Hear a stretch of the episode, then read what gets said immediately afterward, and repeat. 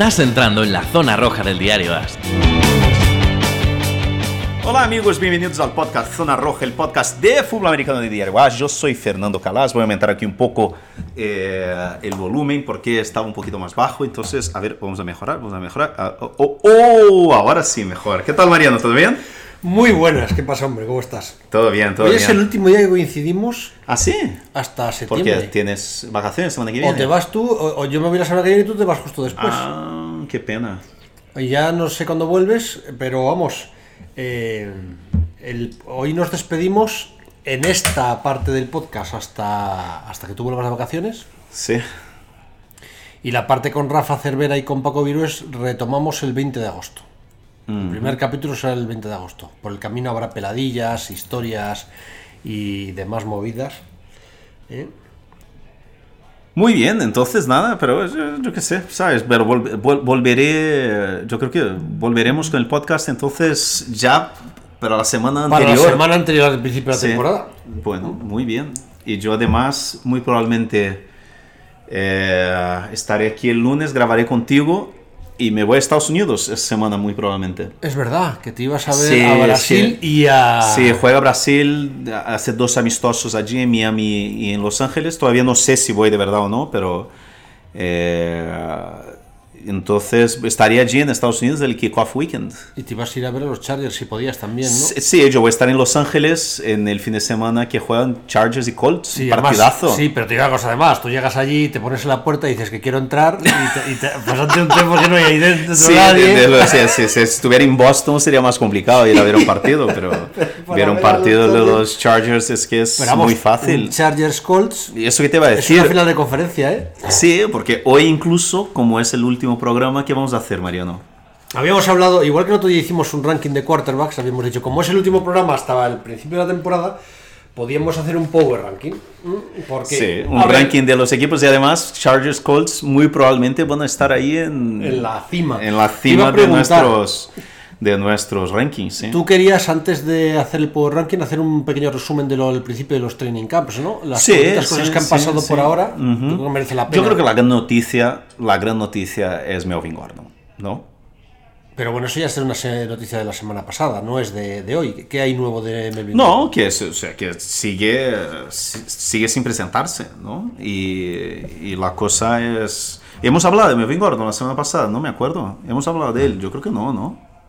Ah, ¿sabes lo que pasa? Que Ah. hablé de Melvin Gordon con eh, Jesús Soler en el Special Analytics. Hicimos un Special Ah, Analytics sí. hablando de si había que pagar de verdad a los running backs que Pero la- y hablamos muchísimo de todo, por eso me he confundido. Sí, sí, pero la cuestión de Melvin Gordon no es si le tienes que pagar o no, ¿sabes? O sea, yo entiendo la, la discusión analítica de lo, si tienes que pagar o no y todo eso, pero la cuestión de Melvin Gordon es que yo veo mucha gente comparando la situación de Melvin Gordon con la de Livion Bell de la semana, del año pasado.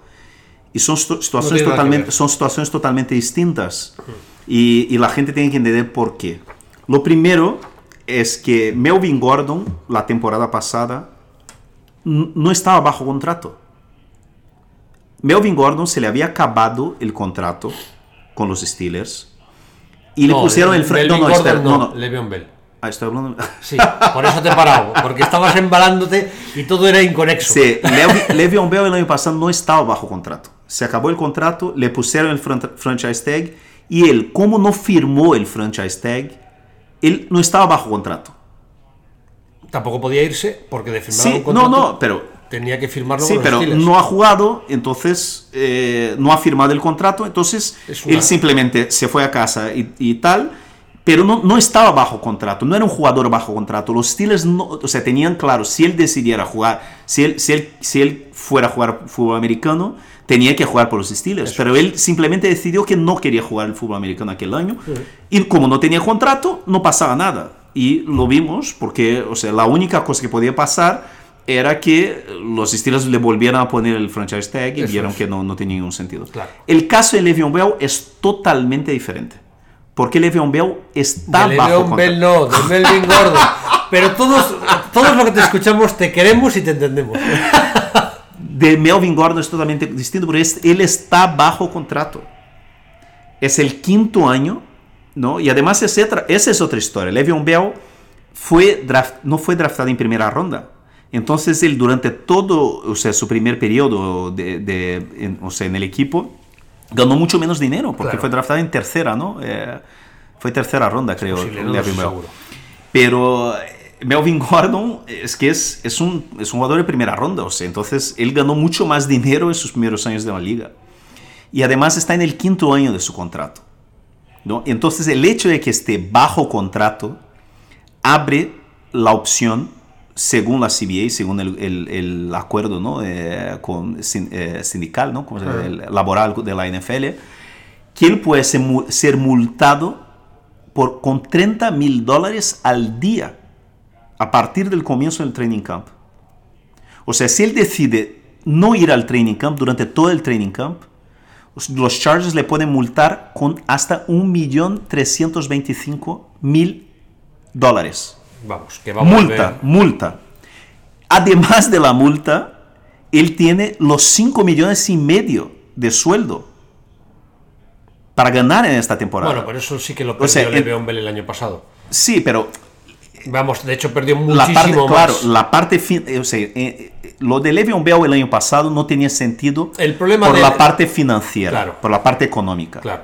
Pero lo de, de Melvin Gordon no tiene eh, sentido, además de la parte económica, claro, es más baja que la Le'Veon Bell. Es que se está pero además, sí, o sea, O sea, si este no juega, el Sí, siguiente tiene eso que que te iba a decir. O sea, aquí está, mira, párrafo 16 del reglamento de la NFL que rige los contratos. Dice que si un jugador decide no jugar una temporada, su contrato será vigente para la temporada siguiente. El jugador que está en el último año de su contrato, además, no será free agent el año siguiente si decide no jugar por una, por una disputa interna con el Claro, club. claro. O sea, entonces si, Le'Veon- si, si Melvin Gordon decide no jugar simplemente este año, el año que viene él está en la misma situación que este año. O sea, su, Sí, sí, sí, su contrato eh, eh, valdría para el año que viene. ¿no? Entonces, no solo la multa y el hecho de, de- de- de que no ganara, o sea, estos 5 millones y medio, eh, 5 millones 600, más que 5 millones y medio, eh, Le'Veon Bell el año que viene estaría... Melvin Gordon le Melvin Gordon, sí, Melvin Gordon estaría en la misma situación el año que Sí, viene. no, la verdad es, te voy a decir una cosa, todos los años, claro, nos- el, el caso de Le'Veon Bell nos ha producido, eh, o- o- es que es muy novedoso, Ajá. O sea, todos los años, todas las temporadas, previo al training camp, hay media docena de jugadores, en algunos años hasta una docena, o sea, entre una docena y media docena de jugadores que dicen que no quieren jugar. Oye, este año no es solo el caso de Melvin Gordon, a mí el caso de Melvin Gordon me parece más noticiable Ajá. que grave. O sea, los Chargers tienen Claro. un backfield. Yo creo que tienen un en el backfield un jugador tan bueno como él, que le puede suplir, y, y yo creo que no mueren si no tienen a Melvin Gordon. Te pongo un ejemplo de un jugador que es más grave todavía. O sea, Trent Williams, el left tackle de Washington, ha dicho que no quiere jugar en Washington. Y está, está en, en la misma situación que Le'Veon Bell. Para Washington, la diferencia de tener a Trent Williams o no Ajá, es es bestial. bestial. O sea, es de. Yo, fíjate, creo que es un equipo que ahora está infravalorado, a pesar de que en mi Power Ranking ahora lo verás, le he puesto bastante abajo. Pero no, creo, me, me- no me lo enseñe, no quiero ver. Que creo que está infravalorado. Sin embargo, con Trent Williams eh, estaría eh, sobrevalorado incluso en los que le han puesto muy abajo. Porque, porque es que a ver a quién ponen de quarterback, porque al que le pongan le van a matar. O sea No, que- y lo que suele pasar en estos casos del holdout eh, es que al final el propio club, la propia franquicia, decide no multar al jugador. ¿Sabes? Porque dice, mira, o sea, si hay negociación de buena fe y, entonces al final se arregla, no multan, renueva y ya está. Pero todo lo que escuchamos es que los Chargers, ¿viste las declaraciones de Philip Rivers que dijo que mira, le queremos mucho, pero eh, running back es la posición más que, te- que más jugadores tenemos, ¿sabes? Claro. Entre Justin Jackson y Austin Eckler. Claro. eh, Es que no tienen hace- dos no jugadores que, sí, tienen- que forman un comité muy bueno. Entonces, la situación es muy complicada, que es el caso, por ejemplo, por- eh, el caso de, Le'Veon Bell, eh, de, de Melvin Gordon, joder, macho, de Le'Veon Bell, Le'Veon Bell. el caso de Melvin Gordon es mucho más complicado que de Ezekiel Elliott, eh, porque eh, yo creo que nadie, yo no veo a Ezekiel Elliott eh, no jugando esta temporada No, con no, los, con los es ido Cowboys. de vacaciones porque hace Sí. calor ahora y le apetecía. Entonces- y como es un tío que vive en un mundo paralelo, Claro, pues- es que pues ves, está. ves las declaraciones, o sea, yo creo que fue Sports Illustrated, rescató unas declaraciones suyas en una conversación, en, estaban haciendo un reportaje en su casa, él hablando con su padre, Y entonces su padre le pregunta, así como en una conversación padre-hijo, de, "Ah, ¿y lo de Le'Veon Bell? Él dijo, sí, sí, sí, yo haría lo mismo. Una- las declaraciones del año pasado. Y es un tío que tiene, sí, las cosas muy claras, le- le- es un tío que, que, ¿sabes? Tiene una retórica muy buena, es un tío muy inteligente, Le'Veon Bell. Le'Veon Bell. Eh, Le'Veon Bell no, Melvin Gordon, joder. Y entonces... eh, Parece que lo estás haciendo de coña. no, es no es de coña. Entonces, yo no sé, Mariano, el, el precedente que hay para que el contrato no, eh, no, para que la situación esa que lo había dicho el párrafo 16, de que su contrato no valga para el año que viene, que yo, yo creo que es la gran eh, pregunta que tenemos ahora mismo, ¿no? ¿Cuánto tiempo puede eh, Melvin Gordon esperar para volver y que el año que viene sea free agent? Y no hay, no está estipulado en las reglas de la NFL esta fecha. Esa es una cosa que se decide en un, ante un juez o ante un tribunal especial deportivo de la NFL. Entonces, y hay un precedente que es el precedente de, de Joe Gall- Joey Galloway, ¿te acuerdas? De, de los Tampa Bay Buccaneers. Sí. Que en 99 hizo un holdout de 101 días. Volvió para la novena semana y después, ante, en, la, en la justicia, ¿no? en la disputa, eh, le dieron razón a él y él, o sea, habiendo presenta, presentado a la novena, novena semana, habiendo jugado Siete partidos. siete partidos, partidos, sí. eh, fue agente libre el año que viene. Entonces, la sensación que tengo yo de Melvin Gordon es que Melvin Gordon va a presentarse en algún momento, va a estar ahí con el equipo media temporada y, y ya está. Yo te digo Esa es la cosa, sensación que tengo. mm, Yo creo que eh, con una situación como esa, en la que el equipo no le necesita, él, él, él no es que se quiera ir, él lo que quiere es pasta. O sea, lo que quiere es un contrato nuevo con los Chargers. O sea, su primer paso era yo quiero que me hagan un contrato nuevo eh, y, y no esperar a acabar contrato. Lo que pasa es que Chargers han dicho que para qué. No, pero él dijo, contrato nuevo o traspaso. Claro, entonces yo sí que creo que intentarán un traspaso. Yo igual, igual que creo que en Washington Pero- sí que tienen que buscar Pero la manera ¿quién, quién de, le va a dar a algo? Trent Williams. ¿Qui- qui- qui- qui- qui- ¿Quién le va a dar? ¿Cuánto vale un jugador que quiere, un running back, que quiere un contrato nuevo alto y que ya dijo que no va a jugar para su equipo? No, pero tú ahora sí que puedes hacer un traspaso a un equipo por una quinta ronda, una sexta ronda para que acabe contrato ahí. Y Melvin Gordo está obligado a aceptarlo, porque si no lo acepta el año que viene, ¿quién lo quiere? ¿O qué le van a dar? Este tú, mira, tú mira el caso de Le'Veon Bell. Sí, y ahí este- no me confundo de nombres. Le'Veon Bell estuvo un año, ha estado en un año de holdout, ahora, diciendo yo no trabajo, eh, pensando en que iba a volver y le iban a dar un contratazo y se ha confundido. Se ha confundido. Entonces, si, si Le'Veon Bell, que era, la sub- una- era el mejor running back de la liga, Hay dos equipos, dos equipos que si de verdad al final hay traspaso, que si fuera Mel- Melvin Gordon allí, a mí me parece que sería la leche. ¿cuáles? Texans y Buccaneers. ¿Tú imaginas eh, Melvin Gordon con Arians? ¿O tú imaginas Melvin Gordon con, el, con, con- con los Texans? Que ya verás dónde, le tengo, dónde tengo los Texans en mi Power Ranking, que es bastante alto. Yo creo que si va, o sea, Melvin, Melvin Gordon ahí, de los pocos puntos débiles que yo creo que tienen los Texans. A mí es que Melvin Gordon nunca me ha gustado demasiado. No, no es un quarterback, no es un running back de élite. No es un super running back. No es, no está en el nivel de. No estamos hablando de, de un, de un jugador generacional como eh, Ezekiel Elliott o como Saquon Barkley. ¿No? Y además todo lo contrario, es un tío que tiene problemas de lesiones, un tío que, que entró en la liga. eh, no es un, un running back completo. No. Entonces, sido- yo no sé, yo creo que este tío muy se ha buenos, metido en un marrón Sí. tremendo. Sí, sí, Porque si jugaba, si jugara esta temporada, además, tío, con, el, con 5 millones y medio, ¿sabes? Juega esta temporada, no le iban a poner el franchi- franchise tag.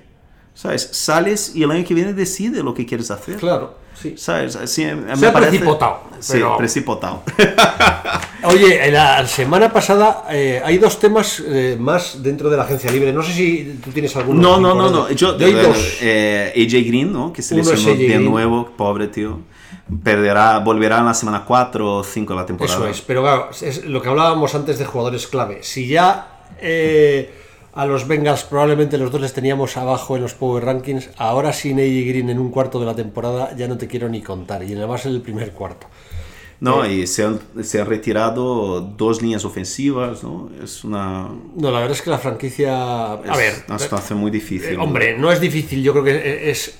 Aunque visto desde, de- desde fuera parece todo muy negro, yo creo que los- la gente que es de ese equipo y lo que los sigue desde dentro de los Bengals, tú piensas que se han librado de un entrenador que les ha tenido ahí en una especie de submundo durante más de. No sé ni cuántos años ha estado de entrenador Sí, principal. pero ha llegado un, un chaval que no tiene ninguna experiencia, que yo te lo juro por Dios, Manuel, que ya no sé ni cómo se llama. Es que eh, yo no, yo no, no veo gran progreso. O sea, yo entiendo la el optimismo de la gente porque ahora mismo todo el mundo está optimista porque nadie ha perdido ningún partido. No, yo creo que los Bengals no, es, no aspiran a ganar demasiado. Lo único que aspiran este año es airear las alfombras, eh, abrir las ventanas, que corre el aire un poco y empezar. Yo creo que es que este año es un año de, de verdad de descompresión. ¿eh? Robert, Robert Griffin de se ha vuelto a lesionar. Me da una pena, me- no, de verdad, me da una pena. ¿Qué tío? Es de cristal. O sea, es que yo no sé, el Samandalai Mandalay tenía que haberle elegido para las películas estas que hace como el hombre de cristal, porque es que eh, yo no he visto un tío así en mi vida. ¿Tú le- has leído el artículo de Mike Sando eh, que hace todos los años, que es, que es el ranking de quarterbacks? No, no. Porque Mike Sando se fue de, de E ESPN al de Athletic Sí. y, y él todos los años tiene este artículo, que es un artículo espectacular, porque él hace un ranking de quarterbacks, pero no es suyo el ranking. Él habla con casi 60 eh, entrenadores, coordinadores y general managers de la liga y, y o Ellos sea, hacen ellos hacen su, su power ranking y de quarterbacks. Y él lo promedia. Sí, sí, de quarterbacks. Y él coge los, las, los- las notas y hace un promedio. Y luego, es muy saca, y luego interesante. saca la nota más interesante porque todos Sí, le hacen una y- razón de y por es- qué está ahí exactamente y saca y es muy el, el párrafo él lleva seis interesante. años haciendo eso y para mí es de los mejores artículos de toda la, la off-season porque es muy interesante porque tienes una visión un poco de cómo ve cómo la liga ve a los jugadores Sí. sabes por ejemplo y hubo eh, algunos jugadores que me acordé mucho de ti porque uno para mí es que además es que el, el que más eh, le pone a parir es Derek Carr Así, es impresionante Pone a caldo de Carr. pone a caldo a Derek Carr, pero además, y, y- y él no está, o sea, él pone tres, eh, él pone los jugadores en tres niveles, ¿no? Él pone los super quarterbacks, Sí. ¿no? Él pone los starters, los titulares eh, de la liga, después ponen los jugadores que están ahí en un nivel intermedio, ¿no? Que pueden mejorar o pueden o están tal. Eh, y él, o sea, pone Derek Carr justo después de Garoppolo. En, en esta tercera, pero en esta tercera zona, por ejemplo, de Garoppolo dice, mira, tiene mucho potencial, pero tiene, tenemos que ver lo que llevamos hablando de Garoppolo Sí, hace meses. T- Tiene que estar, tiene que jugar una temporada entera, ¿sabes? Tiene que, eh, ese- y además, por ejemplo, de Trubisky me llamó mucho la atención también porque le habla mucho de él como su carácter. Ya, claro. ¿sabes? O sea, es muy. Es un líder, es muy trabajador, y tal, no sé qué. Pero ves que en ningún momento habla de. o sea, hay, hay, hay un miedo de Todo la el parte. mundo habla muy bien de Trubisky, Sí. pero no habla, nadie habla de Trubisky jugando al fútbol americano. Exactamente. Todo el mundo habla de Trubisky como ser humano. No, y, eso, y eso vemos mucho, no solo en el, en el fútbol americano, pero en el deporte en general, cuando una franquicia, un equipo, un club se enamora de lo que es. eh, lo que es la figura de esta persona, ¿no? O sea, su papel como líder, el liderazgo y tal, y, y- pero es que puede ser un error grave, ¿no? Vamos a ver qué pasa con, porque al final, eh, yo ya, tú sabes, sabes muy bien lo que pienso yo de Sí, sí, que- sí. pero me llamó mucho la atención de Derek Carr, porque Derek Carr es el único de todos los quarterbacks que están en la lista de Mike Sando, donde, eh, tres, donde hablan de jugadas específicas. ¿Sabes? Tres tipos distintos, un entrenador, un coordinador, un general hablan de jugadas específicas donde Derek Carr la caga. La ha cagado en la última temporada. Y eso me dice varias cosas. Una es que, porque ahora mismo tres tipos de equipos distintos de la NFL tienen jugadas específicas de Derek Carr en la cabeza. Porque le han estudiado. Sí. ¿Y por qué estudias a un jugador en la off-season? Porque está disponible en el mercado. Claro. Entonces, cuando eh, es un linebacker, un, un offensive tackle, no sé qué. Eso lo estudia, ¿sabes? O sea, el scout, el general manager tal. Pero cuando es un quarterback, ¿sabes? Que puede estar disponible para un traspaso y además un traspaso de un quarterback siempre es complicado. Entonces, una franquicia, eh, o sea, coge al entrenador, coge al, al entrenador Sí, de se quarterbacks, un comité de y- y, dice, para- mira, vamos a sentarnos aquí y observar a este tipo. ¿Sabes? Y, y- y el hecho de que eso haya pasado, yo estoy convencido, es mi teoría, Mariano, yo creo que, Sí, no, es muy razonable. ¿sabes? Porque se han sentado y se han estudiado este tío. Y entonces todo el discurso este de que no estaba disponible, no sé qué, mentira. Yo estoy convencido que si eh, Kyle Murray no hubiera ido a los Cardinals, eh, se hubiera ido los, los Raiders y, y los Raiders hubiera traspasado a, a Derek Carr.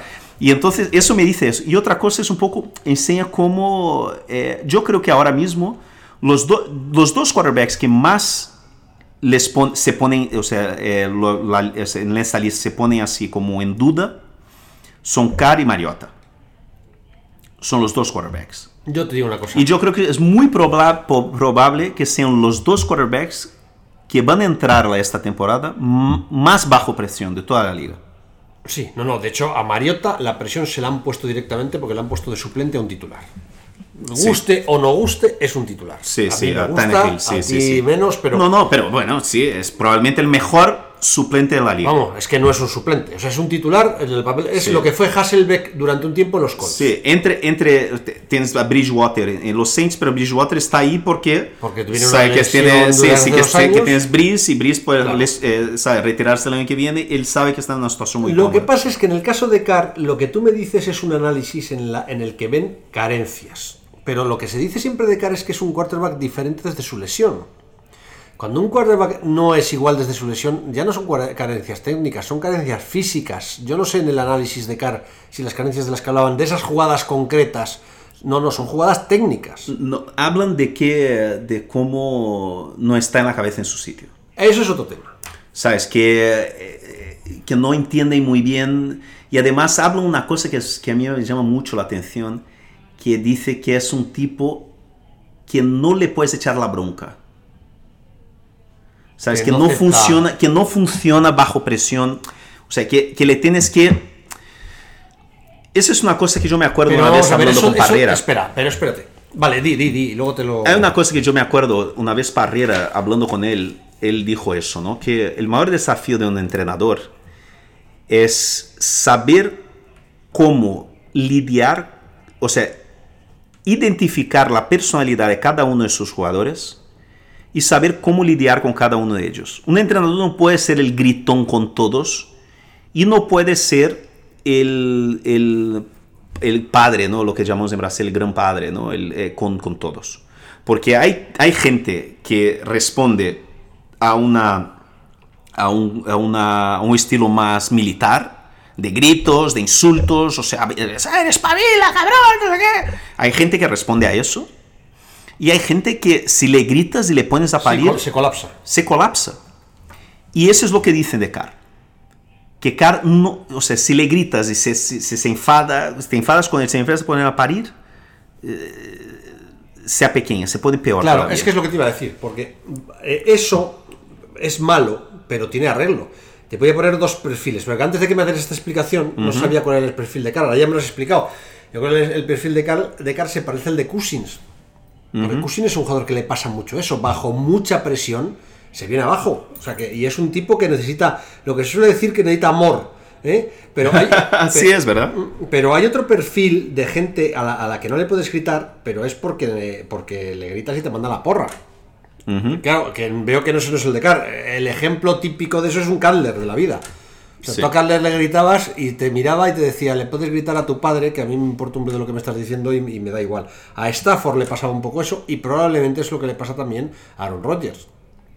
Pero tú lo que me estás diciendo es que Carr tiene más el, el- el perfil de Cousin, pero ese, ese es un perfil, con- entre comillas, ¿eh? ya eh, hay mucha gente que, que habla con nosotros, digo que nos escucha y que sabe más que yo, que yo no sé nada de esto, pero me parece que más es, es más un perfil de psicólogo. Sí, O sea, un tío que probablemente con una serie de sesiones y bien, eh, eh, bien eh, eh, con- conducido, consigues re- resolver eso, ¿no? No sé, me parece. De todas formas, esto ha sido súper interesante, pero ha salido. No, sí, y además es que mira, que de Cousins incluso está en el mismo nivel de Carr, que es el tercer nivel, que es el tercer nivel, él lo define como quarterbacks que necesitan, o sea, que son titulares, pero que necesitan un juego de carrera y una defensa buenas para triunfar. Pero este es el último nivel, o luego hay. eh, un No, no, no, cuarto? hay otro nivel, hay otro nivel. Entonces está aquí, abre con, con Cam Newton, después con Cousins. Cousins me parece gracioso porque habla así como unas cosas que, que eh, o sea, dice que es un tío que se cree mucho mejor de lo que es. Sí, es- Pero por, una por otra, otro lado es, es bueno, ¿sabes? O sea, es que eh, Eso es está una- aquí es una Prescott. cosa muy de flaco también. Sí, Prescott, Nick Foles, Garoppolo y viene Derek Carr.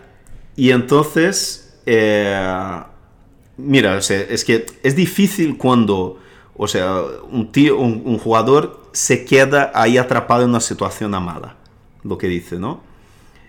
Eh, dice que tiene, Carr tiene habilidad para estar en el segundo nivel, Ajá. pero ahora mismo está en el tercero. A mí ya te lo he dicho, a mí Carr me gusta. Yo creo que su gran problema es el, el bajón que tuvo después de la lesión, que no se sentía cómodo y probablemente tiene que ver con la inseguridad. Y luego es que no le ayuda nada el entrenador que tiene. Sí, aquí mira, pone, o sea, tres votantes pone tres jugadas distintas. La primera eh, contra los Chargers en cuarta ronda, cuando él, eh, en vez de intentar un pase de cualquier manera, ve que está en una, presi- una posición mala y simplemente eh, lanza la pelota hacia afuera y, y su se la equipo, quita. sale. nadie entiende. Otra cosa también, un partido contra Indianapolis eh, y, y otra contra un partido contra los Chiefs. Y entonces que lanza una, una, una pelota para Jared, eh, Jared Cook y, y Jared Cook que está bloqueando. es una cosa así. Sí, me- además yo Sí. fíjate, me acuerdo de esa jugada. ¿Ves? O sea, él es sensible y necesita... Amor. eh, sí, sí, en- encouragement. Es como necesita estímulos. eh, Sí, además eso ahora, ahora se usa menos en la prensa española, pero en una época, hará 10 años, que no hacía más que salir artículos Sí. de Messi, de Cristiano y de todo el mundo que editaba amor. Y no me Sí, quiere ni mira, cariño. si, alguien- si, alguien, si alguien demuestra que está desapontado, que está decepcionado con él, él se desploma. Es muy cusin eso. Sí, entonces pone aquí y es, es muy interesante este artículo. Yo recomiendo, yo ya recomendé aquí varias veces a la gente que pague los, yo creo que son 7 o 8 dólares por mes que vale de Athletic, pero que para mí es el mejor medio de comunicación deportivo de Estados Unidos ahora mismo. O sea, me parece increíble. Además, no solo de, de cada vez más está llegando también al mundo del fútbol, tal, pero por ejemplo, tiene a tres o cuatro tipos de fantasy espectaculares. ¿Sabes? Nando De Fino y Jake Seeley, que son buenísimos analistas de fantasy, lo han fichado eh, eh, de Athletic tienen un, un- un- un material de, de, de fantasy espectacular de Athletic. Y yo siempre recomiendo, gente, de verdad, eh, es, es buenísimo de Athletic, es increíble. Y este artículo, además ahora Mike Sando, que es uno, que era ya uno de los mejores reporteros siendo de E ESPN, ahora que, que está en The Athletic, es, es una pasada, ¿sabes? es una pasada, es increíble. Bueno, esto ha salido por lo de, Robert- eh, lo de Roger Griffin de, de cero, o sea que vaya tela, ¿eh? sí, no está G3, no, Y no luego está. la última noticia de, de la semana, que además saltó cinco minutos después de que acabáramos de grabar el podcast la semana pasada. O sea que es un Ajá. tema ya súper antiguo que todos habéis oído mil veces. Pero yo quiero recordarlo porque a mí me dejó en shock, que es lo de Peterson. Está completamente arruinado. Completamente arruinado. No sé si leí que debía casi 6 millones de dólares. Increíble. Después de haber ganado, ¿cuántos eran? Casi 100 millones, casi 50 millones, ¿no? No, que eran No, casi 100 millones. sí, casi 100 millones de dólares, sí. Está Fuera, fue- eso solo en sueldos. Fuera lo que gana de patrocinio. Es una locura. Está completamente arruinado. Y además eh, lo- eh, leéis los artículos y está arruinado por las compañías y... Bueno. A mí, tú ya sabes lo que pienso yo de eso. Yo conozco a muchos jugadores y exjugadores. Y conociéndoles, tú ves quiénes son los que van a tener una vida estable después de retirados y quiénes no. Mira, yo te digo una cosa. Yo Yo, te puedo entender que esto les pasara en los 70 o en los 80, que en, el, en realidad el profesionalismo moderno estaba todavía en, eh, en mantillas. O sea, lo puedo entender. Eh, Que el representante era mi hermano, que tal. En el siglo XXI, pero ya no en el siglo XXI empezando, es que estamos ya llegando a, a- a- terminando la segunda década del siglo, con el ultraprofesionalismo, con la cantidad de empresas de asesoría fiscal que hay y de asesoría deportiva, eh, que un tipo de estos se arruine, pero se arruine, este tío no se arruinó cinco o seis años después de acabar su vida profesional que, deportiva, que es lo que les pasa a la mayoría, no, Sí, no, es que, jugando. es que está arruinado jugando. Ah, es, es que eh, mira, Mariano, mira que hoy- adoro a Peterson. Es que hoy en día están el dinero, como no es físico, es que vuela mucho más. Es que una cosa es que tú cojas a 20 billetes de 500 euros en tu mano y lo des. Otra cosa es que pasa una tarjetita que ni contraseña lo tienes que poner. Eh, yo te digo, por ejemplo, en el Mundial, yo me quedé... A mí no me gusta quedar nunca en, la, en el hotel de la selección brasileña. Me gusta quedar en el hotel donde se quedan lo- las familias, los representantes, porque es donde en el habla lobby siempre ves a la gente y hablas. Entonces yo me quedé, y justo en este mundial fue muy bueno para nosotros. Yo fue el único que me yo, No, yo también, la, la gente de la Fox también se, se quedó allí en el hotel de, de las familias. Pero yo me quedé en el hotel de las familias de la selección, donde estaban todas las familias que quedaban alojadas en el mismo hotel. Y entonces, eh, por ejemplo, yo de- desayunaba, desayuné varios días con, con la mujer de, de un jugador que yo tengo muy buena relación con él, y estaba ella y los dos hijos. Y entonces, un día yo, un día yo le pregunté y dijo, bueno, ¿no ves? Dijo, no, bueno, si, si, si llega a semifinal, a lo mejor viene también, sabes, los hermanos y los padres, tal. Pero de momento creíamos mejor que era que estuvieran solos. Por otro lado, había otro jugador que de verdad, Mariano, tenía una delegación de 20 personas. Vino hasta el personal training de su mujer. Bueno, pues ahí ya lo estás diciendo todo. 20 personas durante un mes en Rusia, Mariano, en un hotel 5 estrellas. Ahí entiendes por qué la gente se arruina.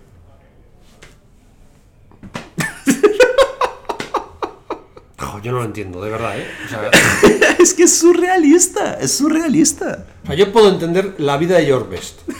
Porque en, en- en los 60, en los 70, en Inglaterra, Claro. con los Beatles y, y- y la locura que fueron esas Sí, décadas. Brasil en los lo- años 50, Garrincha, Sí, lo sabes que se enamora de Elsa Suárez, está, es el Brasil en aquella época, era la época de la bossa Sí, sí, sí. nova, el España de los casino. 50 va Gardner, la abuela claro, O sea, lo claro. entiendo todo. Pero estamos en el siglo XXI, el, el mundo de las redes sociales en las que un tío se tira un pedo donde no debe y, y- y se va a la calle al día siguiente, eh, donde no puedes hacer una declaración más alta que otra porque tu equipo te despide, donde tienes que, que dar ejemplo a los niños porque es lo que se ha vendido. Hombre, no te puedes arruinar, pero si es que lo- al revés, y lo, lo raro es que puedan, lo raro es que un deportista ahora mismo tenga acceso a su tarjeta. O sea, probablemente debe haber bastantes que ni les dejan. Es muy, muy complicado, es Claro. muy difícil. Luego ah. Luego hay otro, hay otro futbolista, por ejemplo, un día que hablando con él, su mujer estaba embarazada y él sabía que yo había justo tenido un hijo, eh, ante- justo cuando nació Elías, el mayor. Entonces él me, me decía, tío, pero yo, o sea, estoy flipando con el precio de los carritos de bebés, los cochecitos. Yo le dije a mi mujer que el bugabú no lo voy a comprar. Yo 800 euros en un cochecito de bebé, en un carrito de bebé no lo compro. Y es justo, yo- es el carrito que tenía yo. ¿sabes? ¿Ah, y un jugador de fútbol Diciendo que- diciendo que lo compraba de ninguna forma. Yo digo, este no se arruina, pero ni de coña. Y yo dije, y, y yo le dije a mi mujer que no compre la ropa en la Rosas Village. HM, porque eso se pierde en tres meses, ya no vale. Yo digo, este, este, este, este tiene controlado lo que gana. Yo te voy a decir una cosa, ya no solo es eso. Es que yo, yo- tú tienes dos, yo he tenido tres y es, es muy sabio. O sea, Muy los, sabio. los carritos de bebé hay que comprarlos en Wallapop. Sí, sí, eso que te iba a decir. si yo- hay cosas que solo un padre primerizo, que si, solo descubres después de tener el primer hijo. Claro. Sí, es que yo ahora si vuelvo a tener un accidente y tengo el tercero, yo sin duda ninguna compro de segunda mano y ya está. Sí. No, además eso es- lo del carrito es muy típico, porque el, el padre primerizo tiende a comprar el Ferrari de los carritos. No, y un montón Cuando de en cosas todos los que sentidos que no el para nada. supercarro es el utilitario de segunda mano. Sí, Siempre. sí. Eh, créeme. Vamos al Power Ranking, Mariano. Vamos al Dejar Power claro a la gente que yo no sé qué- cuál es el Power Ranking de Mariano y él no sabe cuál es el mío. No. No sabemos. Empezamos de abajo De abajo arriba, o sea, vamos a estar el Claro. rato que estemos. estemos. Sí, da Hoy igual, tienes tiempo. da igual, No da nos importa alargarnos en el podcast. No, yo da igual, da igual. Hoy no, no pasa nada. De abajo para arriba. Peor equipo de la NFL. Peor equipo de la NFL para Mariano Tobar es... Dolphins. Estamos de acuerdo. Estamos de acuerdo, ¿no? La- eh, los Dolphins nos parecen Son una una boñiga. porquería. Es el peor, pero con mucha diferencia. Horroroso. Horroroso, terrible. No gana un partido esta temporada. Hombre, sí, algunos ganarán. Ni uno. Cero. A mí me parece un equipo malísimo. Pero eh, los aficionados de los Dolphins están muy contentos porque es el inicio de una Sí, gran están muy contentos. Como en Casablanca. Pues sí, los- muy contento porque es lo que dije antes. Todavía nadie ha perdido ningún partido, Mariano. Entonces todavía solo ves flores. Yo solo te digo una cosa. Los tipos de los Dolphins tienen que estar tranquilos porque el año pasado yo pensé que los hijos iban a ganar solo dos partidos y se meter en playoffs. O sea que si creo que los Dolphins van a ganar es un par de partidos, a lo mejor se meten en playoffs, pero vamos, no lo parece. 31. 31. Aquí tengo eh, división de opiniones. Tengo tres No, no, equipos. te, ¿cómo te, cómo Pero- dicen? No, pero- no, no, no, no, Pero para, para, para, para, Cardinals. para, para, para, para. Cardinals. División de opiniones, o sea, tú eres tres personas. No, tengo tres O sea, equipos. has preguntado a tres personas. No, es que entonces, no, entonces tienes que tener un... e- Mariano, Tengo tres equipos tú, que dudaban Power Ranking. el peor, el segundo peor. tu Power Ranking. Cardinals. Cardinals. El mío puede sorprender mucha gente, ¿eh? Detroit Lions. Te has pasado de frenada. Yo creo que los Lions no tienen para nada una, o sea, no es, o sea, están, eh, no, no- están, no tienen uno de los 10 peores eh, plantillas de la NFL. Yo creo que tienen una plantilla buena incluso. Pero están en una división tan difícil. No, que- no, pero tienen probablemente el peor entrenador de la NFL. Un tío que está completamente mal de la cabeza, que no sabe absolutamente lo que hace con su equipo. Todas las decisiones que han tomado los, los Lions eh, los últimos, desde que llegó Matt Patricia son in- incomprensibles. Para mí, Matt Patricia no sabe dónde está, no sabe lo que va a hacer, y yo estoy convencido, María, yo creo que no llega ni al final de la temporada, mira lo que te estoy diciendo. No, no, yo no creo. Es más, Yo creo que es el peor, no tengo a los peor, entrenador, bien. peor entrenador de la no, NFL. yo por ejemplo creo que es bastante peor el entrenador de los Titans. Pero bueno, eh, por ejemplo, lo que como es feliz, transmite felicidad y todos son felices a su alrededor. Pero a mí no me parece. Me parece Titans. que es más, me Pero parece si muy- Titans es tu, tu ídolo, Mike Vrabel. Una cosa es que Bravel sea mi ídolo y otra cosa es que como entrenador me parezca bueno, malo, regular. Eh, o sea que. eh, pero bueno, no, yo creo que, que, por ejemplo, los Cardinals tienen mucho peor entrenador. Y creo que es el segundo peor equipo de la NFL. ¿Sabes cuál es el problema? ¿Por qué? de los Porque los Car- Cardinals son un equipo profesional que va a jugar como si fuera un equipo universitario. Y me parece que eso no va a ningún lado. El problema, eh, eh, tú entonces, eh, número 31 tienes los Cardinals, Sí, ¿no? sí. Entonces, yo, eh, yo creo que los Cardinals no, no le vimos jugar todavía, entonces no- es muy difícil juzgar a un tío antes de que él entrene. Entonces, pero yo lo que sí estoy, diferentemente de los Lions, que son un equipo que yo creo que tiene una plantilla eh, no, buena, porque para tener una plantilla buena, tiene que ser- pero que tiene una plantilla razonable, eh, pero tiene un entrenador de mierda.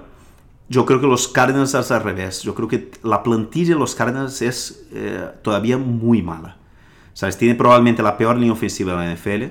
Tiene una defensa que yo creo que muy probablemente puede ser la peor defensa de la NFL. Entonces, eh, pero yo no tengo el Card- lo- los Cardinals todavía, le- les tengo un No, poco a, más mí me arriba. parece, a mí me parece que los Cardinals, lo- el resumen es lo que te he dicho antes. Si tengo que poner una frase, eh, no se puede triunfar en la NFL montando un equipo para triunfar en el fútbol universitario. Y es la sensación que tengo. 30. Giants.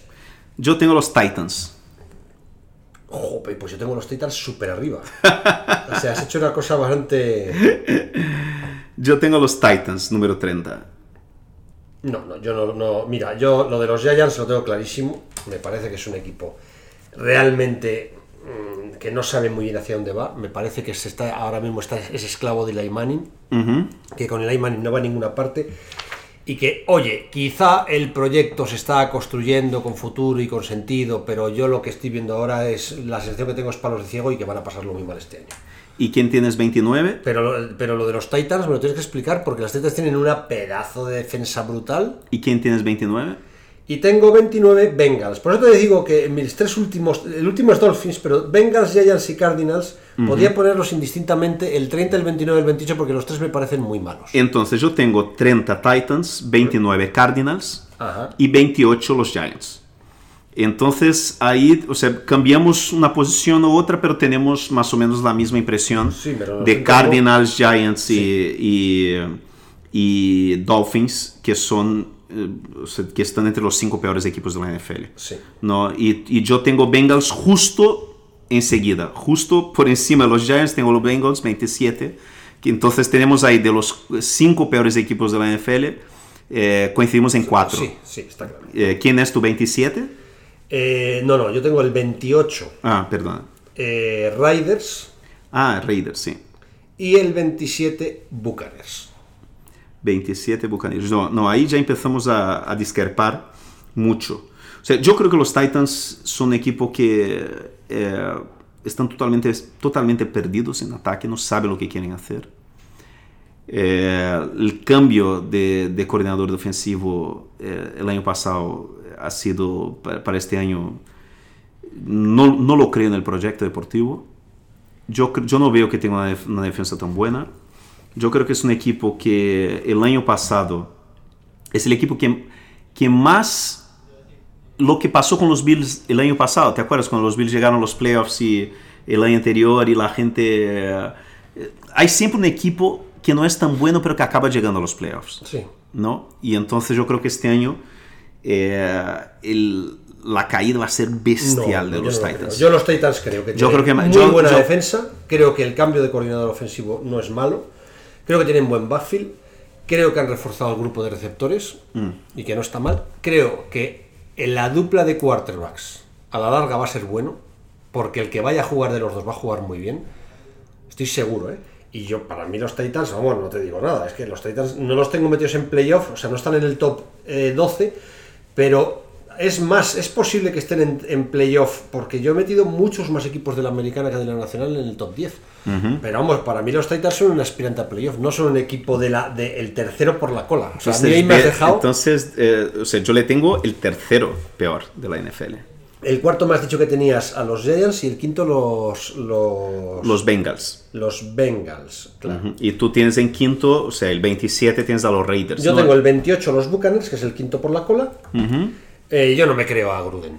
Ya no es por nada. O sea, me gusta si el equipo probablemente sea mejor de lo que yo creo. O sea, que no está mal, pero no me creo en el proyecto de Gruden. Es un tipo que, quiere ganar partidos, lo creo. Creo que es un tipo que es del siglo pasado.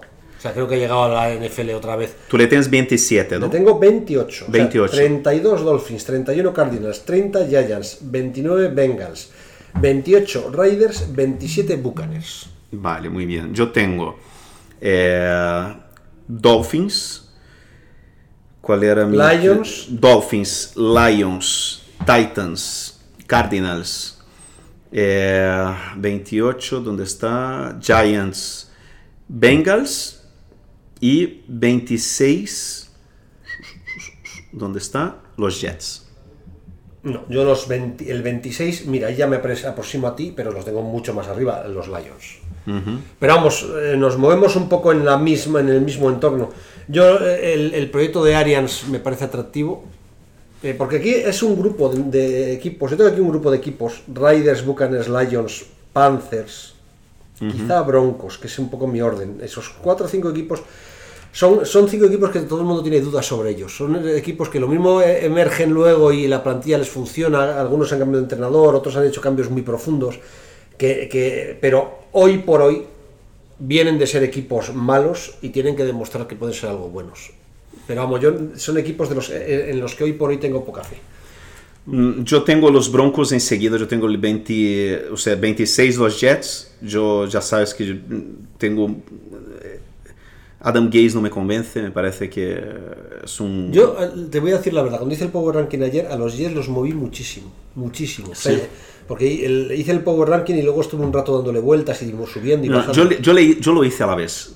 Porque el Power Ranking, como no tiene ningún tipo de, de- de- de valor, ¿no? O sea, yo dije, mira, esa es la impresión que tengo yo sin pensar mucho. Claro, es que ¿Sabes? yo hice una cosa que no había hecho nunca haciendo un Power Ranking. Ah, Vamos a ver, la gente, para la que sepa lo que es un Power Ranking, los que no, nos oye- los que no siguen fútbol americano habitualmente, la mayoría lo sabéis. Pero bueno, es una especie de ranking de lo que creemos ah, eh, eh, que es por calidad cada equipo ahora mismo. Yo hice una cosa rarísima que no había Si hecho nunca, jugara, que es- si jugara cinco... La, lo- la definición que pones es que si jugaran cinco partidos en campo nel- neutral, todos contra todos, ¿Cuál sería la ¿cuál situación sería, sí, si cuál sería la, la clasificación final? Pues lo que te digo es que ayer cuando hice el Power Ranking lo hice un poco raro, porque hice por un lado la americana, los 16 de la americana, y por otro lado los 16 de la nacional. Y una vez que hice eso, los casé. ¿Me entiendes lo que te digo? Ah. Lo- Los, mo- los, los no, yo fui, yo fui yendo, o sea, yo cogí todos los equipos y fui poniendo notas. O sea, yo te digo, yo desde el. eh, o sea, te he dicho 28 Raiders, 27 Buccaneers, 26 Lions, 25 Panthers, 24 Broncos. Un grupo de 5 equipos, porque además se pueden definir de una vez los 5, ¿eh? que han hecho cosas para mejorar, pero que yo no tengo nada claro que vayan a salir del pozo del de, del récord 7 o de Yo tengo, los, yo tengo los Broncos 25 también. Eh, ah, tú te- lo tienes 24, ¿no? Sí, Y entonces, tú, o sea, básicamente, yo creo que es un equipo que tiene un coordinador defensivo como entrenador. Tiene un co- coordinador ofensivo que nunca ha, ha cantado jugadas. en- o sea, la posibilidad de los Broncos. que es, La única cosa que los Broncos tienen es una defensa todavía bestial. ¿No? Entonces, muchas veces vemos equipos que acaban manteniéndose ahí en la media, ¿sabes? 8-8, ¿sabes? de, de, de 7, entre 6 y 8 victorias, solo por tener una gran defensa. ¿no? Entonces, por eso tengo ahí los Broncos, pero yo... Y el 24 tengo los Redskins. Yo tengo los Redskins 22. Sí, yo, yo, yo creo bastante más en los... O sea, yo, yo creo que la, la fe que tienes tú en los Titans es la fe que tengo yo en los Panthers, de, de una forma. Es que los Panthers, yo creo que tienen muy mal entrenador. Ujú. Eh, Entonces- yo, eso yo, yo creo que los Panthers son los grandes favoritos Para que echarle entrenador este año. para que echar to- a todo el mundo este año. que el año que viene hacer lo que hizo San Francisco con, con Shanahan y Lynch. ¿Sabes? Empezar del, del cero. Yo creo que Carolina O sea, entra en una especie de, de digestión de 2000 años, una nueva dimensión del dolor, como dice la gran La frase. cosa es que yo, o sea, lo que, o sea, yo tengo los Buccaneers, ¿ves? No, no- ni, ni- ni he hablado de ellos todavía. Yo creo que tengo un optimismo. eh, yo creo que la, la, la, la NFC Sur va a tener partidos muy entretenidos. A este mí- año. Muy entretenidos. Va a ser, o sea, ataque, va a ser, va a ser goleada, va- o sea, marcadores altos durante todo el año. Entonces va a ser muy entretenida.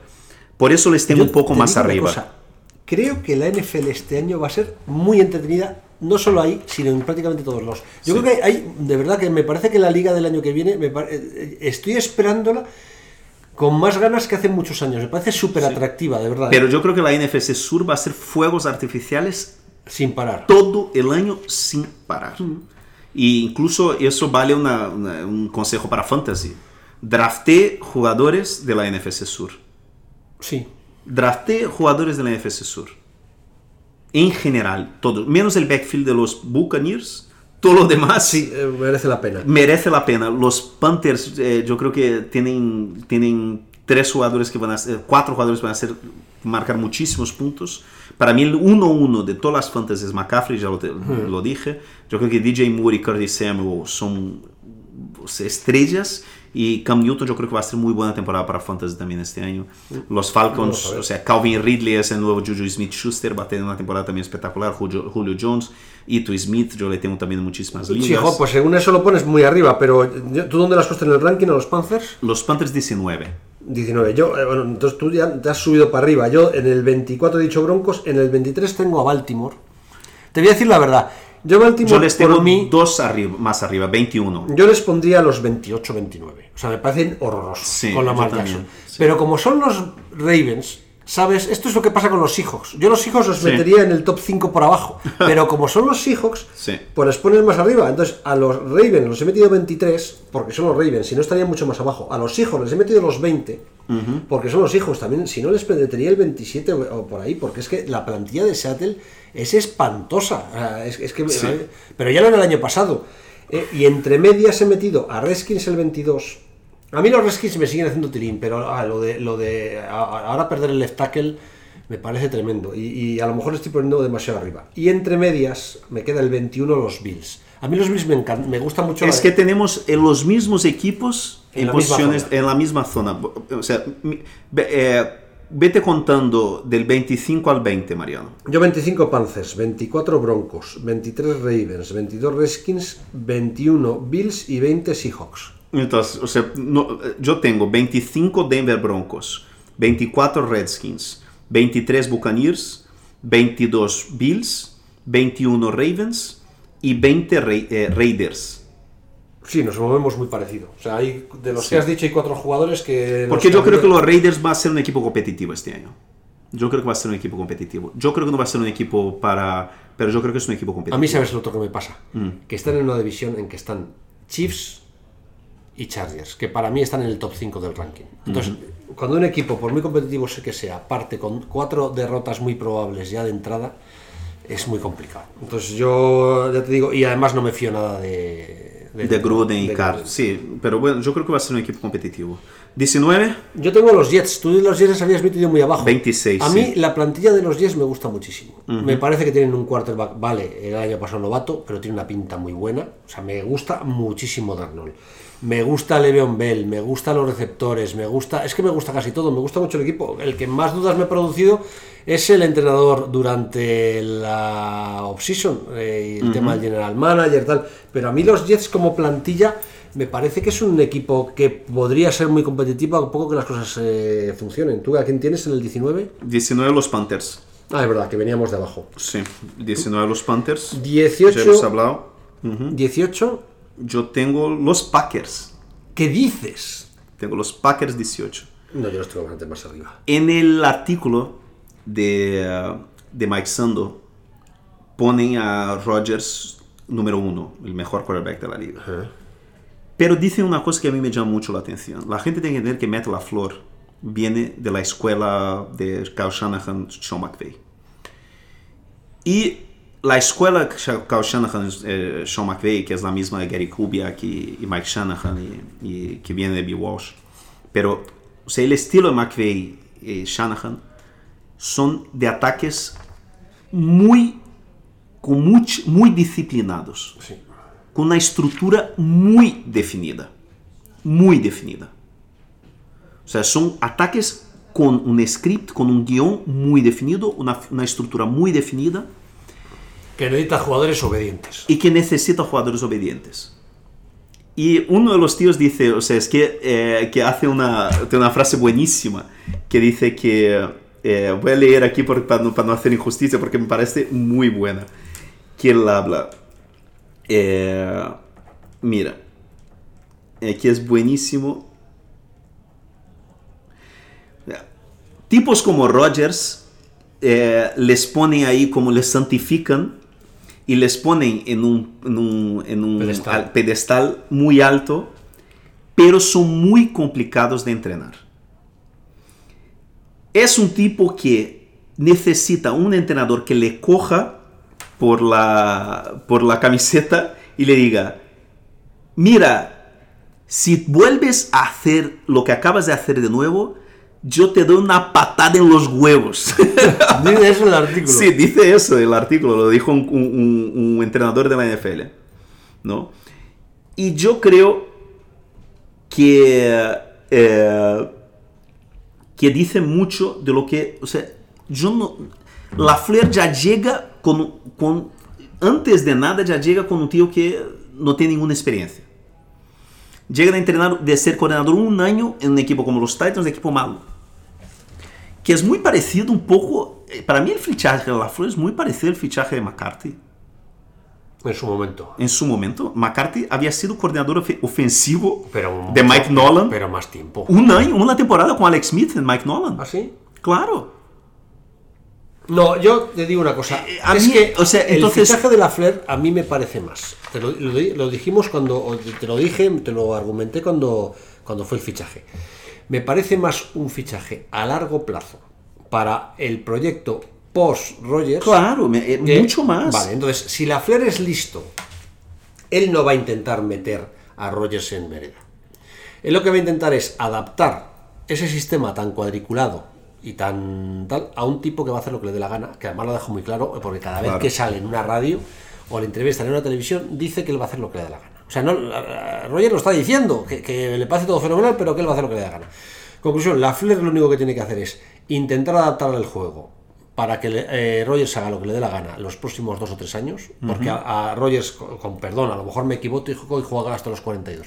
No creo, por su forma de jugar y por su estilo de. y por las lesiones y por lo que le queden mucho más de dos o tres años, y la Fer tiene que aprender de eso para desarrollarse como entrenador y ser capaz de. Pero yo no creo que, que eso sea, sea malo. O sea, yo creo que Rogers, eh, siendo como es, es capaz de ganarte todos los años siete Sí. partidos. Pero bueno, yo el año pasado aposté que no... eh, ¿Cuál fue mi apuesta? Que no llegaban a, a 50%, ¿no? Sí. Y he ganado docenas con los Packers. Entonces yo voy a seguir. A No, ver si... no, por- yo más arriba. yo les tengo 18 porque yo creo que además están en una división que tienen dos equipos que están en mi top 10. Claro. Entonces... Claro, eh, ese es lo- el problema de los Packers, que es lo que a mí me pasaba. Yo los Packers les pongo más arriba, porque al final creo que es la división, eh, eh, la batalla de esa división es brutal. Pero me pasaba lo mismo, es que, ¿qué hago? ¿Tiro para abajo de quién de los tres? Bueno, yo en el 18 tengo Jaguars. Jaguars. ¿eh? Voy, aquí, fíjate que no tengo ninguna fe en Falls, pero voy a tener fe en que Falls, eh, eh, o sea, Falls como jugador no me lo creo casi nada. Pero voy a tener fe en Falls como eh, aglutinador de banquillo. Sí, eso es lo que creo que yo, yo le tengo los Jaguars bastante más arriba. Yo creo que yo ya te dije, yo creo que va a ser unos- unas grandes sorpresas. La O sea, los Jaguars tienen la buenísima defensa que les llevó a la final de conferencia, eh, la siguen teniendo o la tienen muy parecida. Siguen, tienen un equipo que es bastante completo en ataque, no es la repera, pero es razonable. Pero eh, yo no me quiero mucho a Foles y, y como jugador, lo que, te- lo que he dicho alguna vez, creo que lo dije en el, en el programa de la semana pasada, Foles va a jugar este año seis partidos malos. Y yo no sé si eso es suficiente, el resto de la plantilla es suficiente para ganar esos seis partidos. Yo le tengo el 18. 17, Tengo a Texans. Tú los tienes muy arriba, más yo les tengo en el top 10. Entonces, eh, todo el mundo dice que han reforzado mucho la línea ofensiva. A mí me parece que han reforzado bastante la línea ofensiva, pero no me creo los jugadores que han- con los que lo han reforzado. O sea, todo, no les he visto jugar porque yo no veo universitario, pero todos los análisis que leo es que son rookies que... Yo solo digo a la gente que, si- que juega fantasy que drafteen a Deshaun Watson y drafteen a, a DeAndre Hopkins. Y drafteen a Will Fuller y drafteen a Kiki Cutie. Vamos, ¿qué crees que se van a poner las botas? Es que, ¿sabes contra quién juegan la semana 16, que es la semana del- de la final, de las finales de, de, de fantasy? ¿Contra quién? Contra los Buccaneers. O sea, partido de 80-80. O sea, yo creo que va a Yo o que yo Watson creo que- va a seguir corriendo por su vida toda la temporada. Yo creo que pasado. Deshaun Watson, su- sus estadísticas casi eh, duplican cuando él está bajo presión. Es un jugador que bajo presión, como Russell Wilson, eh, juega su mejor.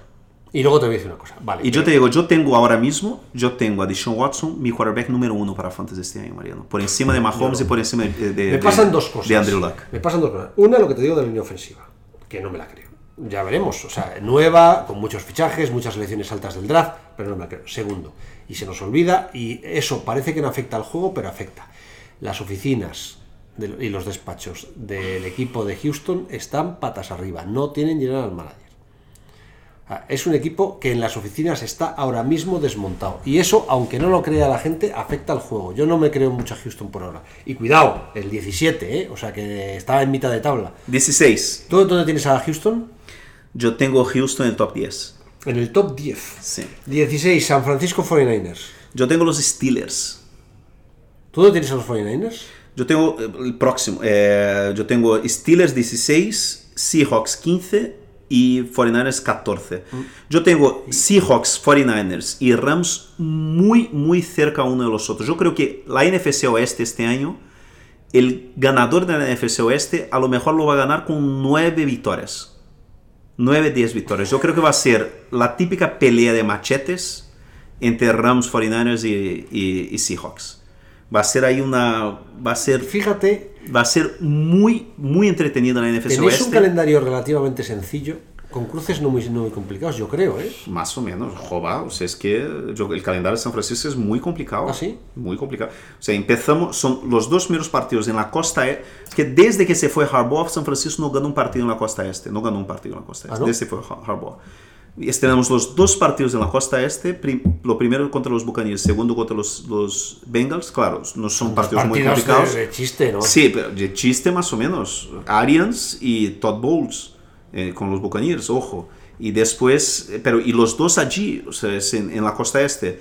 Y el tercer partido en casa contra los Steelers. Y después eh, va en la semana 4.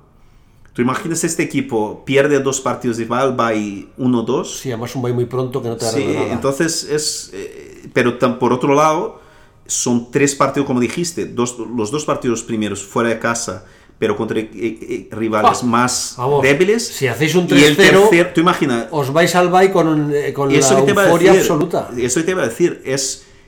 Este bye en la semana 4 y el calendario El está para qué? Está para qué? Tú, puedes ir al bye con tres victorias, o sea, ganar los dos primeros partidos fuera de casa y es debutar en casa contra los Steelers. Y los Steelers además tienen los dos primeros partidos, yo creo que son Packers y Seahawks o algo así, o sea, ¿no? complicado. No, no, Entonces, o sea, los Steelers pueden llegar dos, eh, 0-2 en San Francisco, bajo una presión bestial encima de ellos, y nosotros podemos llegar 2-0, eh, debutar en casa 2-0, un partido que, que va a ser prime time.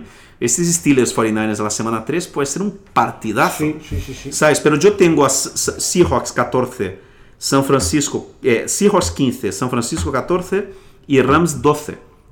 Porque yo creo que van a ser equipos que van a estar muy al mismo nivel y que van a pelear ahí durante toda la temporada. No, yo no creo. Yo, yo he puesto mucho más arriba, bastante más arriba tanto a Steelers como a Rams. O sea, yo tengo 16 eh, 49ers.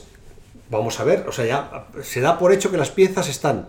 Ahora ya que casen. O sea, que es que Sí, lo tenemos es muy parecido. Tú tienes 16, yo les tengo 14. Yo tengo el 15 a los Titans, de los que hemos hablado ya antes. Es, es, la diferencia es bestial. Y tengo el. eh, eh, yo creo que es la diferencia más grande. El equipo que más di- Sí. discrepamos es, los Titans. son los Titans, sí. Eh, claramente. Y eh, ahí tengo a los Eagles. Yo los Eagles tengo que verlos. De verdad, tengo que verlos. Porque todo el mundo me está hablando de ¿Dónde? ¿En cuál? Pues el 14. Tú lo tienes bastante más arriba. Bastante más arriba. Yo creo que los Eagles, eh, todo el mundo me dice lo mismo. Wentz, cuando ha estado sano, ha jugado a nivel Hall of Fame. El año pasado no estuvo sano, el año anterior no estuvo sano. Me parece fenomenal. O, o- o hasta que estuvo, eh, mientras estuvo sano jugó Hall of Fame. Vale, es que lleva un año y medio sin jugar a nivel Hall of Fame. Yo quiero verlo. Y esta vez ya no tiene el, para, el, el- el paracaídas de Falls. Y me, gusta el equipo, ha reforzado el backfield como lo tenían el año que ganaron la Super Bowl. El bloque general del equipo es bueno, me gusta, pero yo los Eagles tengo que verlos más para, para subirlos en el ranking. Consejo Fantasy. Draften a Miles Sanders. Draften a Miles Sanders. Es el Nick Chubb de este año. Lo que hizo Nick Chubb el año pasado es lo que va a hacer Miles Sanders este año. Y a lo mejor ni tienes que draftearlo, porque es un jugador que muy probablemente las primeras 3, 4 semanas no va a surgir. Pero va a ser un jugador que, va a ganar mucha liga, mucha gente este año. Si le tienes fe y aguantas hasta la segunda mitad de la temporada. Porque es un rookie. Pero es con mucha diferencia el mejor running back de este draft. Y se fue una situación perfecta. Yo creo que Miles Sanders le va a ganar mucha liga de fantasy a mucha gente este año. Yo tengo los Steelers, los Eagles bastante más arriba, sí. Yo en el 13, que ese es otro de los equipos que me ha dolido, porque le quería poner más arriba, pero no me cabía. Eh, los Falcons. Los Falcons, yo, yo los tenía en el 14. eh, el 14 no, el 17. Ah. También otra diferencia. Entonces nos hemos dejado alguno tuyo. Sí, ¿eh? sí. Yo el 13 tengo los Browns.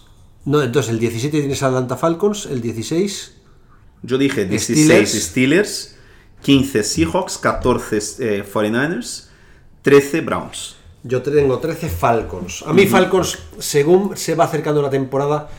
¿Te acuerdas el año pasado que yo era muy optimista con los Redskins? Y mi teoría era, el año anterior estaban todos lesionados, pero Sí. el bloque es muy bueno. Cuanto más se acerca la temporada con los Falcons, me pasa lo mismo este año. Es que el año pasado estaban, tuvieron toda la secundaria lesionada, pero no solo secundaria, es que se les lesionaron jugadores por todos lados. Y este año van a volver todos, y es que son un equipo muy bueno. Lo que pasa es que vamos a ver si se mantienen sanos, que han empezado eh, el primer día del training camp, eh, los primeros que abren el training camp, el primer día se les lesionó safety, pero a mí los Falcons me parece que es un equipo otra vez que hay que tener muy en cuenta. ¿eh? Sí. Yo creo que la gente habla mucho de, un poco hablando, o sea, para volver a hablar de San Francisco, eh, ojo a la defensa de San Francisco este año. Ojo. Yo creo que va a ser, la defensa de San Francisco va a dar un salto de calidad este año bestial. ¿eh? Tiene que darlo, es que es, que es el... Es que en los primeros tres días del training camp en San Francisco, o sea, solo se habla de, o sea, es que Nick Bosa dejó a Joe Staley, que es uno de los mejores left tackles de la liga, pero con el culo en el suelo dos veces. Y eh, dicen que Dee Ford sigue en el mismo ritmo del año pasado, que es una locura. Yo creo que, yo creo que de verdad en la, la defensa de San Francisco vale recordar que tiene cinco primeras rondas en, en, en la línea defensiva. Yo creo que por eso lo tengo ahí un poco. O sea, la gente habla mucho de Garoppolo, Garoppolo.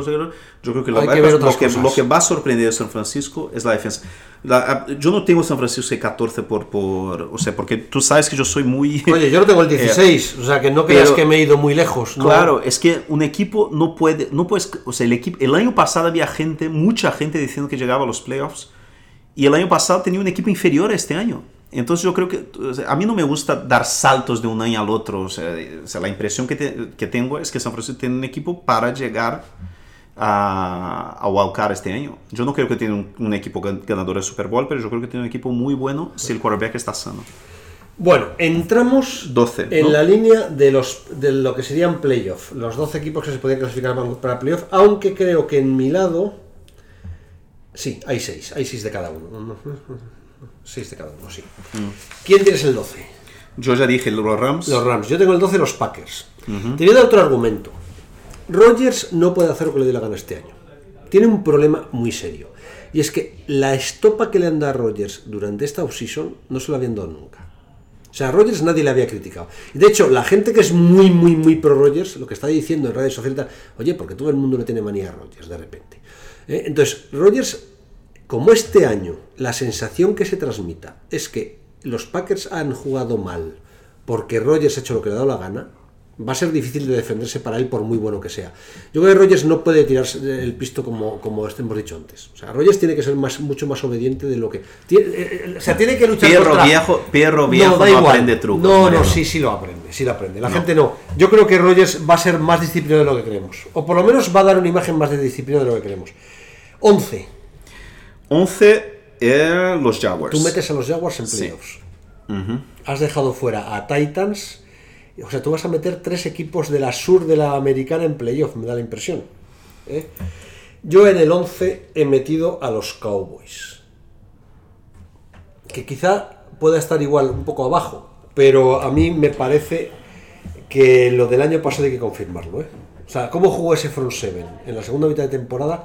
Lo que tú y yo decimos muchas veces, no es fácil una defensa, para una defensa repetir dos años seguidos un- a ese nivel. Y estos tíos viven de la defensa. Vamos a ver. El 10, Steelers. yo ya hablé de los Steelers. El 10 mío es los Texans. Yo le dije. yo creo que no, a mí lo que me pasa con los Steelers es que me parece que lo del año pasado es más un accidente que otra cosa. Me es que además lo que les faltaba el año pasado de verdad era el middle linebacker que han encontrado este año en el draft. Yo creo que tiene el, el entrenador más sobrevalorado de toda la liga. Le han renovado. Me parece. Le acaban de renovar esta El semana. entrenador más sobrevalorado de toda la liga. En fin, 9. Chicago Bears. ¡Oh! Coincidimos. Ah, tenemos al, el 9 los dos a los Chicago Bears. Sí, coincidimos. Mm, Un buen equipo, pero todavía no está ya. Sí, pero tiene que estar ya este año. Sí. Si, si este año los Bears no están, ya no están. Sí. O sea, si este año los Bears no son, no les vale lo del año pasado. Este año tienen que ganar el partido divisional. Si no, eh, ese proyecto se enquista. Yo esa es la sensación que tengo. El 8. Chargers. Vikings. A mí de los Vikings me gusta todo. Esto es como el cerdo. Me gusta todo menos Cusi. Los Chargers les tengo 8. Tienen equipazo, pero les tengo 8 porque son los Chargers. Porque juegan todos los partidos de visitantes. Y claro, jugar todo el año de visitantes es muy duro. Y porque eh, Philly Rivers hace lo que le da la gana. No, y porque. eh, partido de playoff.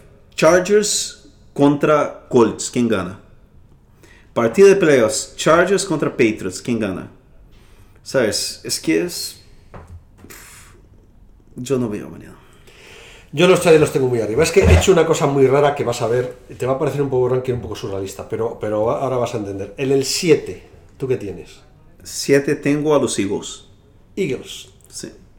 O sea, tú tienes mucha más fe, ya lo has dicho antes, en su backfield. Su backfield es muy bueno, ¿eh? es, un, es La impresionante. línea, te- para mí tiene la mejor línea ofensiva de toda la liga. La línea ofensiva de los Eagles es espectacular.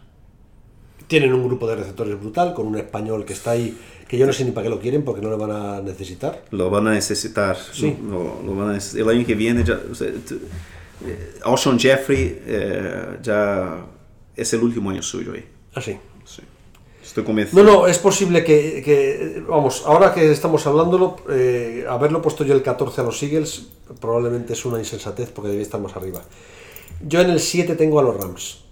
Yo creo que se lo estamos infravalorando. Después de haber perdido la Super Bowl, como que se nos ha desmontado todo, que Goff ahora todo nos parece malo, que Todd Garley eh, va a jugar cojo todo el año y que Capper Cup eh, ya no va a poder eh, sostener aquello y que pero luego miras el equipo y aquello es muy bueno. Claro, pero yo, yo le tengo entre los 12 mejores de la liga, pero yo creo que hay equipos mejores. Los Rams el 7. El 6. Ahí vamos a coincidir los dos también. Yo tengo el 6, los Cleveland Browns. ¿Dónde están mis 6? Los Vikings. Los Browns yo tenía a los 13. 13. Ah, Tú tienes- 13. Sí, Ah, sí. Es que no lo has nombrado. sí, sí, sí, Browns, Ah, los sí. 13, sí. Yo tengo el Browns los 6. Yo los Vikings. Yo creo que tienen un equipazo, tío. Un equipazo increíble. Te pasa como a mí, te gusta todo menos Cousin, ¿no? No, incluso me gusta Cousins. O sea, yo creo que tiene un equipazo. Yo creo que tiene un equipazo. El Para- 5, ahora los 5 mejores. Vamos a ver. Vamos a los 5 mejores. Ahora tengo que aclarar una cosa. Mm. En los 5 mejores solo tengo un equipo de la Nacional y está el quinto. Digo, o sea que para mí los cuatro primeros equipos de la, de- de la liga están en la americana. Madre mía. Creo que este año la americana por, es muchísimo mejor que la nacional. Creo que es sorprendente el nivelón que tiene la americana. Y creo que es el titular pretemporada. Es Yo qué nivelón tiene la americana. Yo tengo en el top 3 dos de la nacional. Así. Sí. Entonces, mi equipo 5 son los Saints. ¿Por qué? ¿Por qué está el 5? Porque creo que Brice en diciembre eh, no tiene gasolina. Porque el año pasado ya se quedó sin ella. Sí, pero es que si mira lo que está pasando con, los Saints, es que los Saints están haciendo exactamente lo que hicieron los Broncos con Peyton Manning a final de carrera. ¿Sabes? Eh, arreglando todo alrededor. Los Saints van a, están aumentando cada vez más eh, su juego de carreras. La defensa es cada vez mejor. Pero sigue, da- da- dame tu top 5 y yo doy mi top 5. Mi top 5 es. El 5 es Saints. El 4 es Chargers. El 3 es Chiefs. El 2 es Colts. Y el 1 es Patriots. ¿Por qué tienen los Patriots 1? Porque son los Patriots. Es que les iba a poner los terceros. Iba a poner. Mira, he hecho este ranking, eh, ya te digo, me lo ocurrió ayer. Un rato estuvieron por el primero los Chiefs. Otro rato estuvieron primero los Colts. Y otro rato estuvieron primero los Patriots. Y al final, yo no veo ninguna decadencia en Brady. Yo no veo ninguna decadencia en Belichick. Yo creo que la defensa es mejor. Yo creo que han metido un receptor que no lo tenían desde de- que lo han encontrado en el draft, que probablemente lo tenían desde hace tiempo. Estoy convencido de que Gronkowski vuelve en octubre. Eh, eh, me parece, y, y son los tíos que mejor saben competir. Yo les tengo. Yo les tengo quinto. No, di, di tu ranking. 5, 4, 3, Entonces, 2. yo, quinto, yo tengo los Patriots. Porque son los Patriots y, y tienen que estar allí. Porque no tengo otro argumento Sí. para justificar No con la plantilla que tienen ponerles en top 5, pero les tengo top 5, Porque les son tengo los- quinto porque son los Patriots. Cuarto tengo los Colts, porque yo creo que eso es, tiene um, probablemente una de las mejores combinaciones quarterback, eh, entrenador y general manager de la liga. Tiene el mejor general manager de la liga, yo no tengo ninguna duda. Tercero yo tengo los Cowboys. Hoy, tú sabes cuánto me duele poner los Cowboys yo arriba. el 11. Tú sabes cuánto me duele. Pero yo creo, yo creo que los Cowboys muy probablemente puede que tenga la mejor... No, no- es difícil decir mejor plantilla de la liga, pero es que... La mejor que- plantilla de la liga yo creo que la tienen los Chargers. Es que Jugador yo, creo, jugador. yo creo que los Cowboys este año van a hacer una pisonadora. Tienen una defensa bestial. Eh, yo creo que yo creo que tienen un equipazo. Yo les tengo tercero. Y tú sabes cuánto me duele. Sí, sí, sí.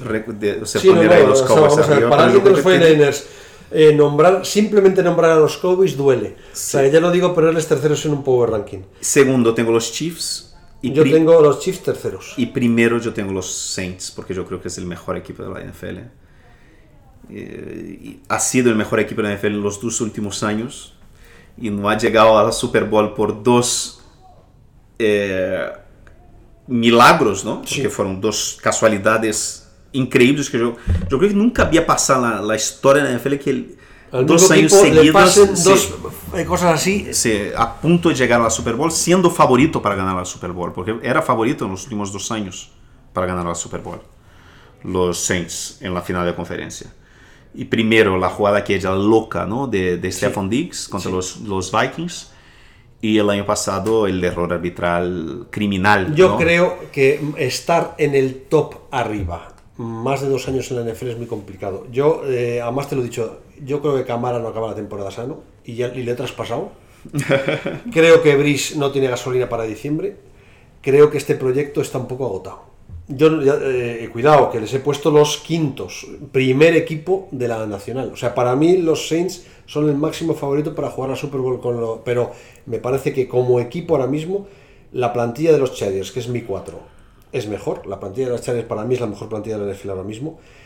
Los Chiefs, que yo, a ver, yo tengo un problema con los Chiefs y es que no me creo su defensa. Ah, por mucho que hayan fichado jugadores y que parezca la defensa de los Chiefs durante toda esta etapa de Andy Reid, no sé por qué motivo es una defensa de big plays, no de, de, de verdad defender. Y no creo que con los fichajes que hayan hecho vayan a ser una defensa top. Creo que es una defensa que sigue buscando hacer big plays. Eh, conclusión, va a depender siempre de que Mahomes juegue a lo bestia. Y yo creo que el Mahomes, el año de rookie fue el año pasado, el año real. El año no fue el año de rookie porque fue su segundo año, pero fue su primer año como titular. El segundo año de los quarterbacks es complicado y el de Mahomes yo creo que también va a ser complicado. Colts me parece, lo, he dicho en algún podcast, Colts me parece el equipo más mejor hecho de la NFL. No es la mejor plantilla, pero lo que tú has dicho antes. Mejor entrenador, con mejor general manager, con mejor eh, quarterback, con un backfield muy bien hecho, con unos receptores muy adecuados al LAC, con una línea ofensiva buenísima y con una defensa que es más una defensa hecha para jugar en la americana que digo en la nacional que en la americana. Muy dura muy seria muy a mí los Colts me encantan y Patriots tiene que ser el número uno porque porque porque son los campeones chicos porque están Brady porque está Belichick y porque a ver quién les baja del uno. Vamos a ver entonces, eh, nuestra discrepamos mucho con los Cowboys, ¿no? Con, los, con los Titans, los Steelers, los Texans y los Eagles. y los Eagles pero en los Eagles me arrepiento igual que en lo demás mm, me creo lo que he puesto en los Eagles creo que tenéis razón que haberlo puesto el 14 lo he puesto demasiado abajo pero so- son las discrepancias más, más grandes. En realidad, casi todos los equipos están en el mismo bloque. Bueno, es nuestro primer pro- eh, Power Ranking, el Power Ranking de la- los primeros días de Training Camp. Y, y ya no sé, Fernando, nos vemos en septiembre.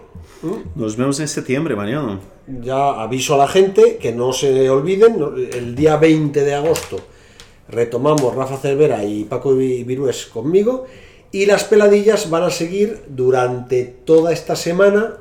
Yo creo que pararé unos 10 días Y luego. eh, Yo a lo mejor, o sea, voy a intentar hacer de Galicia un programa monotemático para hablar de fantasy a lo mejor, o sea, al mea- mediados de agosto, ¿sabes? O Yo sea, si después quieres- de- si quieres después de, Como de el la- 19 eh, eh, estoy aquí, que es lunes. Mm. El 19 hablamos y si podemos grabamos un podcast tú y yo, aunque sea Vale. vía telefónica. Y así ya empezamos el 19 con 19-20, Vale, retomamos el ritmo de temporada. Muy bien. Un abrazo. ¿Cuánto hemos estado? Una hora y veinte. Bueno, pues nada, que la gente lo disfrute, ¿no? Un abrazo, Hasta chao. luego.